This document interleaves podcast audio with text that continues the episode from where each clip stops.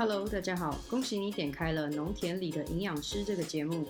这是一个关于食物营养的节目，每一集我将用几分钟的时间破除坊间和食物有关的怪谈。欢迎你加入懂得食物、拒绝受骗的行列。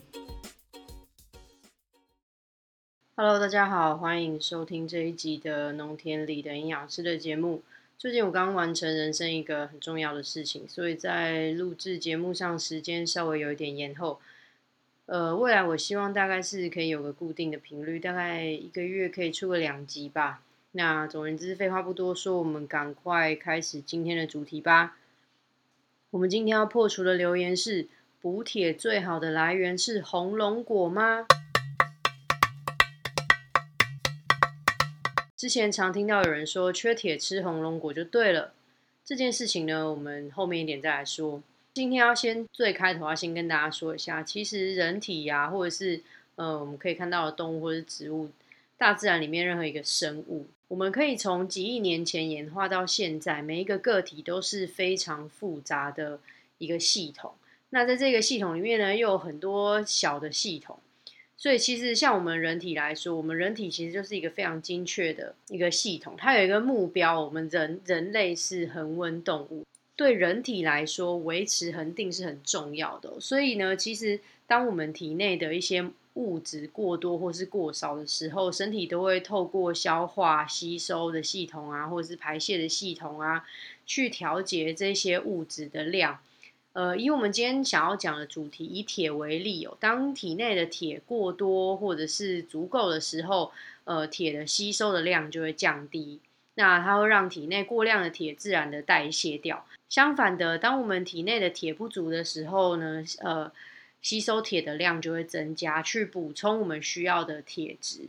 所以再讲一次哦，对人体来说，维持恒定是很重要的，不能让它这样一直大起大落，这样子可能会生病。那所以呢，当我们身体因为营养素的缺乏或者是过量而出了一些毛病的时候，就表示事情已经有点严重了。那除此之外呢，我们体内有许多的反应是呃很多的因素共同影响而造成的，所以我们没有办法从单一的一个表征就很直接的点名出来说，哦，你就是缺什么，哦，你就是什么什么，呃。过多或是什么原因，这样，除非它的特征非常单一，才能够很直接的说出来。那通常呢，都需要经过不同的角度去推敲，然后再做出来判断。我会这样子说呢，是因为有些人他有贫血的状况的时候，就会很直觉的认为自己缺乏铁质。除了缺乏铁质之外，还有一个可能的原因是缺乏维生素 B 十二。不过这就要经过一些检验呐，或者是呃食物记录等等的方式，再来确定一下到底是因为什么样的原因导致你有贫血的状况。这样好，那我们从这里呢切回到。铁这件事情，很多人就会说哦，缺铁吃红龙果就对了。好，但是其实这件事情呢非常有趣哦，很多人都会觉得说，看起来红红的东西，它铁质的含量就会比较高。可是实际上是不是这样呢？呃，大家有听过一个成语叫做举一反三吗？铁质从深色水果来就是最好的例子，而且是负面的例子。怎么说呢？很多人都知道哈，牛肉的铁含量高。然后牛肉看起来红红的，所以两个加在一起就变成红红的东西，铁含量高，又不是 P P A P 什么牛肉铁含量高，红红的，就是看起来红的，这加起来就是红红的东西，铁含量高。那这边郑重跟大家说，这是一个错误，这是一个负面的举一反三，好吗？不要自以为很厉害，觉得铁好像就是对，就是不要这样，不要这样子。其实这件事情哦，就是。我们如果真的要知道这些东西它的铁含量高不高，其实很容易去查到。哦，现在网络上的资讯非常的丰富，然后卫福部的呃卫福部的资讯揭露也很清楚哦。呃，举一些大家市面上都觉得很补铁的一些水果，红龙果、樱桃跟葡萄这几种水果呢，其实它的铁含量真的都不高。哦，所以不要再随意的说这些深色的水果的铁含量高了。要知道它们含量多少，其实一上卫福部的网站查了就知道。那呃，其实，在一百公克的樱桃、火龙果或者是葡萄，就是大家传说中的这些深色水果里面，它们的铁质的含量是非常低的，一百公克里面都是小于一毫克的。和一些含量比较高的食材比起来，它其实可以差到十倍，所以是非常少的。嗯，卫福部建议我们就是一般的成人，男生一天要吃到十毫克的铁，女生一天要吃到十五毫克的铁。那如果你是在怀孕期的女生，因为你还要供养你的宝宝，所以你就要吃更多的铁。那如果你就是从水果里面去获得这些铁，你想想看哦，你吃一百公克拿不到一毫克的铁，所以如果你今天要吃到十五毫克的铁，或是十毫克的铁，你至少要吃到一公斤以上的水果，要吃到这么多的水果才能达到建议的摄取量。这个就是还没吃到那个量，你就已经饱到要吐了。所以，到底要吃什么东西才能得到铁质呢？这边我们要再讲到的事情是，在自然界的食物当中，铁质的来源分成两种形式。第一种是血基铁，然后血呢就是血液的血，基是基础的基，铁是铁质的铁，所以第一种形式是血基铁。然后第二种形式呢是叫做非血基铁，就很好分，一个是血肌铁，一个是非血肌铁。那这两种铁呢，它们其实呃结构上有很大的不同。那我们从这跟我们最接近，也就是吸收率这件事情来说好了。血肌铁的平均吸收率大概是百分之二十五，非血肌铁的平均吸收率大概是百分之七。也就是说，血肌铁比非血肌铁容易吸收三到四倍。那血肌铁呢，通常它会存在的地方就是动物的蛋白质。如果要摄取血肌铁的话，它的来源就只有动物蛋白。比方说像是猪肉、牛肉啊，或者是呃猪血、猪肝，或是一些海鲜，它们里面的铁质就有我们说的这种血肌铁。那如果是植物的，铁质的话呢，几乎就是全部都是非血基铁了。嗯，这边有一个比较特别的东西是蛋黄，不管是鸭蛋还是鸡蛋，它们里面也是有铁质的。不过它们的铁质就是偏向非血基铁。那为什么呃血基铁跟非血基铁它们的吸收率会差这么多？哈，其实跟它们吸收的管道有关系。非血基铁它比较容易受到肠道内当时的环境影响哦，可能跟当时你肠道里面的 pH 值有关，或者是今天跟跟呃你一起吃下肚子，可能还有一些呃，比方说像是植酸或是单宁酸这一些，它就会抑制非血肌铁的吸收。所以非血肌铁呢，其实它就是会受到很多像这样子的限制的影响。所以呢，它其实相比起来，还是吃血肌铁会比较好一点。那如果你真的是只吃植物呃作为你的食物来源的话呢？呃，其实可以透过一些其他的方法哦，比方说，你就一开始就是选择呃铁含量比较高的食物，比方说苋菜哦，白苋菜、红苋菜，它们的铁含量就是最多的。然后还有一些呃豆干制品，或是红凤菜啊、毛豆之类的。那如果你想要吃这些东西，因为它吸收率本来就比较低嘛，所以你可以透过一些方法，比方说像是跟维他命 C 一起吃哦，跟维他命 C 一起吃。就可以增加非血基铁的吸收率。好，虽然我们是这样子讲哦，就是吃吃铁啊，可以透过一些铁质比较高的东西啊，或者是呃，或者是一些特殊特别的食物来吃。可是我们刚刚其实有提到，身体是一个非常特殊的构造，它其实是一个很复杂的系统。所以呢，嗯，并不是像我们每一件事情，其实都不是像像我们这样子的一张嘴巴这样子说一说，就一言以蔽之，就可以把它很清楚的讲完。